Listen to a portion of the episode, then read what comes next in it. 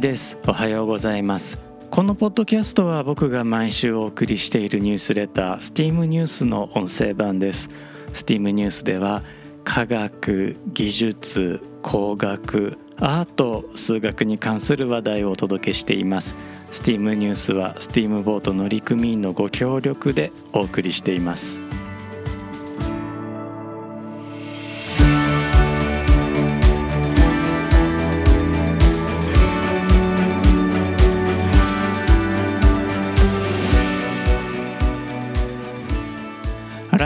して1です。このエピソードは2022年11月3日に収録しています。このエピソードでは STEAM ニュース第102号から宇宙へ届くエレベーターの話題をお届けします。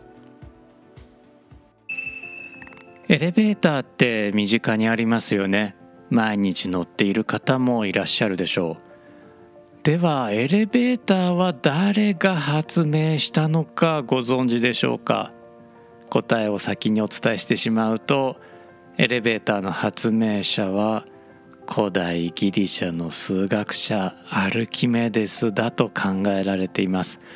そしてエレベーターの発明アルキメデスによる発明は紀元前236年とされているんですね。ただし直接的な証拠はないのでまあ話半分に聞いていただくのがいいかなとは思います。このエピソードではそんなエレベーターの未来像宇宙まで続くエレベーターについても取り上げます。冒頭でお話しした通りエレベーターは古代ギリシャの数学者アルキメデスによって紀元前236年に発明されたと考えられていますアルキメデス自身は文献を残していないのですがアルキメデスがエレベーターを発明したことは古代ローマの建築家建築理論家であったウィトルウィウスが初代ローマ皇帝アウグスティスに捧げた著書「建築について」に書かれているんですね。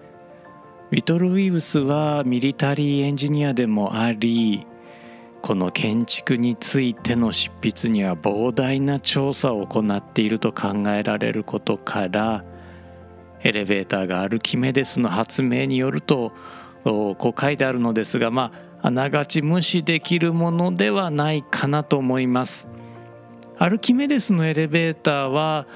このカゴをですね麻の紐で引っ張るものだったようなんですね。でこの紐を引っ張るのは人間だったり家畜だったりしたようです。麻といえばですねまあこれ僕がカンボジアでガジガジ噛んでこうトリップしちゃった植物なんですがあこれは世界最古の繊維作物とも言われていましてアルキメデスの時代も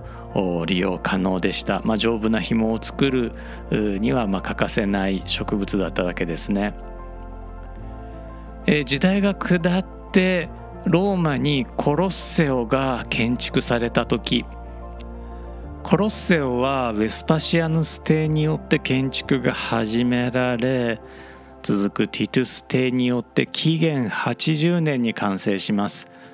このコロッセオにはおよそ25のエレベーターが設置されていました。地下から地上へ動物を持ち上げるためです、まあ、なぜ動物を持ち上げたかというとサーカスですね。詳細な構造は残されていませんが8人の男たちが 270kg を持ち上げたと言われています。滑車は古代エジプトでも使われていたので、まあ、ローマ人たちもちろん知っていたと思います。アルキメデスウィトルウィウスのいずれかがあブロックタックルという、まあ、これは動滑車の一種ですね。これを発明しなかったというのは考えにくいんですね特にアルキメデステコ発明してますから動滑車も発明したんじゃないかとも言われていますしえー、ビトルウィウスもまあ、同滑車を発明しなかったということはちょっと考えにくいので、えー、というとですねまあ、重さ半分の力で引っ張って、えー、引っ張り上げていたというふうに考えるのはまあ自然なことなので、えー、コロッセオの男1人当たりの荷重は、まあ、最大17キロぐらいずつだったのかもしれません。まあ、とはいえね17キロ持ち上げようと思うと重労働ですからあまあコロッセオのね地下で働く男たちもやはりこう筋肉もりもりだったのかなとは想像ができます。こちらも記録が定かではないのですが紐で引っ張らないタイプのエレベーターというものもヨーロッパで発明されていますこちらはですね万能の人レオナルド・ダ・ヴィンチが発明していたかもしれません。図面は残っていないのですがレオナルドのメモを編纂翻訳した書籍レオナルド・ダ・ヴィンチエンジニアアーキテクトという本にですね4つのスクリューのエレベーターという言葉が出てきます。こちらは現在の言葉でいうリードスクリューを使ったエレベーター。つまりスクリュー式エレベーターではないかと考えられています。スクリュー式エレベーターというのはね、えー、現在ではあのコンパクトに設置できることから、まあ、駅のエレベーターなんかでも使われているものです。ヘリコプターの原型を発明したレオナルドですから新型のエレベーターを発明していた可能性も十分あるかなとは思います。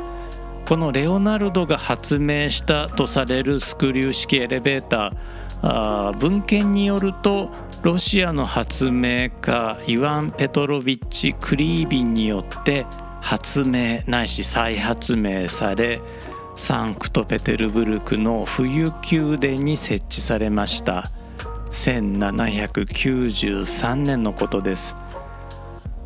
この時今ロシアの時の皇帝女帝エカチェリーナ2世だったので彼女もねこのエレベーター使ったんじゃないかなと思います。19世紀半ばになると人や家畜ではなく蒸気機関を使ったエレベーターが現れます。カゴを引っ張り上げるのも朝から鋼へと変わっていきます。エレベーターが普及したきっかけとなったのがアメリカの発明家ヘリシャ・グレーブス・オーチスによるガバナー超速機の発明です。ガバナーによってエレベーターを吊り上げてるワイヤーが切れてもエレベーターは安全に停止するようになりました。そんなエレベーター一体どこまで高く登れるものでしょうか？世界で3番目に高い高層建築中国の上海中心に設置されたエレベーターが578.55メートルでギネス記録に認定されています。最も地下エレベーターまで含めると南アフリカの近郊に設置された2283メートルのエレベーターが世界最長です。とはいえですね地上の大気は赤道上空だと 17km ほど続きますから我々のエレベーターはまだまだ地面にへばりついていることになりますしかし宇宙までエレベーターでつなごうという研究は進められています。静止衛星という地球の自転周期と同じ速度で地球を回る人工衛星があります。静止衛星は地球とシンクロしているので地面から見上げると静止しているように見えます。この静止衛星から紐を地上まで伸ばせばその紐を伝って行ったり来たりできるはずです。これが宇宙エレベーターまたは軌道エレベーターのアイディアです。もし宇宙エレベーターがあれば高価なロケットではなくエレベーターで我々は宇宙へ飛び出すことができるんです。ただし静止衛星と地球とをつなぐ紐の素材がまだありません。大学の入試問題だと紐の質量は無視するとなるのですが実際にはこの長さになると紐の自重で紐が切れちゃうんです。現在ではカーボンナノチューブという新繊維が発見されていてひょっとしてひょっとしたら実現できるかもとも考えられています。この宇宙エレベーターを最初に考案したのはロシアの物理学者 SF 作家コンスタンチン・エドワルドビッチ・ツヨルコフスキーでした。彼は19世紀後半から20世紀前半を生きた人でユーリ・ガガーリンによる人類初の宇宙飛行。1961年の宇宙飛行を見ることなく1935年に亡くなってはいるのですがそれでも彼はいつか人類は宇宙へ行くだろうと夢見ていました。彼の言葉に地球は人類のゆりかごである。しかし人類はゆりかごにいつまでもとどまっていないだろうというものがあります。宇宙エレベーターが現実になる日にはふらっと宇宙へ行くことができるようになっているかもしれません。行き先ボタンが1回2回そして宇宙とかになっていると思うとワクワクしませんか？というわけでこのエピソードでは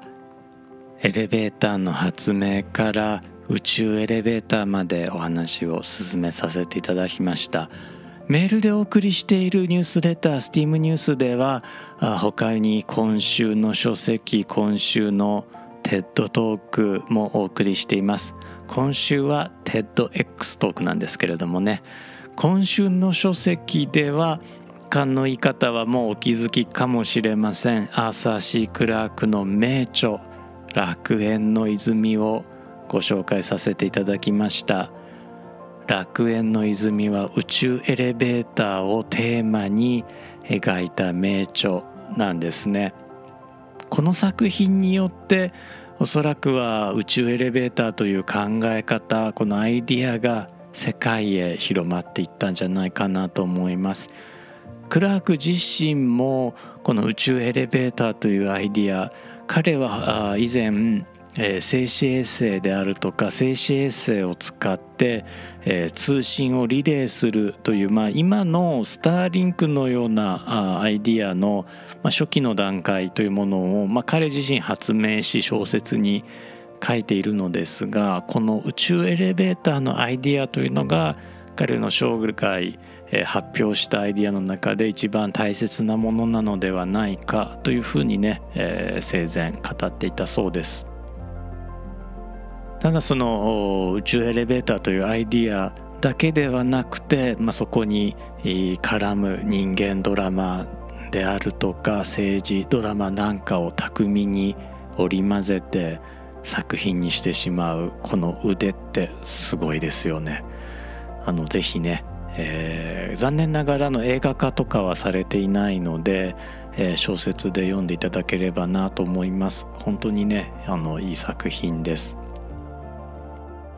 メールでお送りしているニュースレターの方では毎週 Q&A のコーナーも設置しています Q&A 今週のメールではあ実はですね、えー、STEAM ニュース第91号で、えー、ご紹介した Q&A を改めて、えーまあ、少しね、えー、過筆修正もしてあの紹介をしています。どんな質問だったかというとエレベーターガールについての質問なんですね。こんなご質問です。エレベーターガールは何で必要だったんですか？エレベーターガールは何で必要だったんですか？まあ、確かに、えー、今のエレベーター見るとエレベーターガールなんてね、えー、必要ないじゃんって思われると思うんですがあ昔の、まあ、昭和から平成初期の百貨店、まあ、建築がねえー、古い百貨店なんかだとエレベーターも古くて、えー、今のように目的階を押すと自動的に目的階へ連れて行ってくれるというエレベーターではなかったんですね。まあ自動ではないので半自動という仕組みですかね。でこれあの乗客が直接操作するというのは結構難しかったです。まあ、それに、えー、安全装置とかも、まあ、今ほどね高性能ではなかったので駆け込みであるとか無理な乗り込みを防ぐためにもエレベーターにはこの添乗員がねどうしても必要だったんです。でじゃあなぜその添乗員に若い女性、まあ、つまりガールを採用したかというと、まあ、一つにはエレベーターというのがね、えー、お客様との最初の接点になるので、まあ、百貨店の花のようなイメージというのはまあ一つ理由としてあったと思うんですね。それに若くないとねエレベーターってあの添乗員できないんですよ。これあの止まったり動いたりするたびに重力加速度が変わるんですよね。いやあの地球の重力は変わらないんですけれども一般相対性理論の透過原理ですよあのエレベーターが止まるとか動き出すとかっていうのは加速系になるので、えー、これはですねあの地球の重力が変わったのと同じことになるんですね。で何が言いたいかっていうと腰に来るんです。え腰にきます。だからね若くないと無理なんです。しかも若いと安く雇用できるじゃないですか。で百貨店としてはあ、まあ、今百貨店前提に話をしていますが百貨店としては、まあ、そういったね、えー、労働力安く雇いたいということ。で、えー、それから、まあ、エレベーター乗ってない時間というのが、まあ、百貨店内のね、えー、清掃であったりとか片付けだったりとかやらせるために、まあ、できるだけね若くて学歴のない子を採用したいというね百貨店側の考え方があったんでしょう、まあ、なんで僕がそんなこと知ってるのかというと僕はあのエレベーターボーイだったんです。えー、梅田の大阪梅田の阪急百貨店でエレベーターボーイをしていました。エレベーターガールは有名ですけれどもねエレベーターボーイという職種も当時はあったんです。まあ平成のね、えー、一桁台ですかね、えー、そんな時代があったんです。さて、えー、番組後半はですねこの1週間あったことをつらつらと話していこうと思っているのですがあこのエピソードを収録している今日えー、長崎の壱岐という島からですね、えー、長崎、え、市内に戻ってきました。何をしていたかというと長崎市にある長崎県美術館と、まあ、壱岐の島にある壱岐国博物館をネットで結んで遠隔操作できるロボットでお互い鑑賞するというプログラムを走らせていたんですね。これはあの文化庁の補助で補助をいただいてえー、長崎県美術館と壱岐国博物館の協力で、えー、実施したものなのですがこれ、えー、長崎の子どもたち壱岐の子どもたちがお互い、え、ロボットを使って遠隔操作ロボットを使って、えー、テレイグジスタンスというですね、えー、体はこっちにあるんだけれども自分の分身が海の向こうにあるという技術を使ってでお互い交流をしたんです、えー、息の子供たちが自分たちの分身のロボットを長崎に、送って動かして長崎の子供たちが長崎の美術館を案内する。長崎の子供たちが自分の分身ロボットを息に送ってえ息の子供たちが壱岐国博物館を案内するというですね素晴らしいプログラムをやってみたんですよ。いや本当ね双方向でテレエグジスタンスの実験をするっていうのはあのなかなかねあのなんて言うんですかねこのトラブルの確率が2倍どころか4倍ぐらいになるので、えー、結構大変で、えー、ましてね、えー、そのネットワークの事情もそんなに良い環境ではないのでドキドキしながらだったんですがあ最後はね本番ではあのとてもうまくいって子どもたちも喜んでくれてあの有意義な実験になりました。で僕学生の頃ですからもう今から25年ぐらい前なんですけれども奈良と札幌と稚内をつないで遠隔医療を行うという実験をねしたことがあるんですけれどもそれもものすごい大変だったんですよ。まあ、当時はね、えー、ネットもまあ、今ほどは良くなかったので通信衛星を借りたりとかしてパラボラアンテナ北海道まで持って行ったりとかね、え、稚内まで持って行ったりとかして、えー、つないで映像をつないで映像をつなぐといっても当時はズームもありませんからそういうプログラムを自分たちで書いて映像を送って世界初のね衛星インターネットによる遠隔医療という実験をしたんですがもうそれめちゃくちゃ大変だったんですけれどもその体験をまさかこの2022年にするとは思いませんでした。あのとても学生時代の経験が生きました。遠隔操作のロボットはですねこれもまたあの僕たちの TEDx とイベントでも協力をしてもらっている iPresence というね、えー、会社のダブルというロボットを使わせていただきました。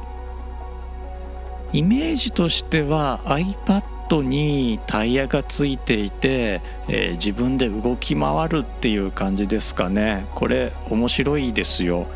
なんかねあの機会があったら皆さんも会議とかで使ってみるといいんじゃないかなと思いました。今週はですね他にいつもお世話になっている無人島にも行ってきたりとかまあちょっと島の週でしたね。いや島っていいですよね。まあ日本も島だから島はいいのかな。なんかこう大陸とは違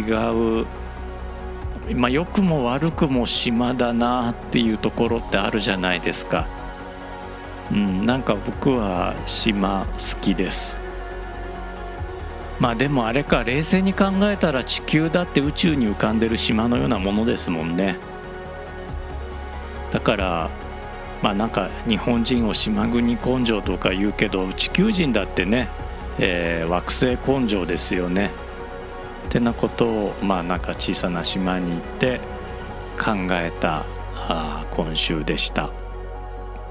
そうそう毎月10日は科学系ポッドキャストの日。なんですよね。でそして11月10日はエレベーターの日でもあるんです。というわけで、えー、このエピソードではエレベーターのお話をお届けいたしました。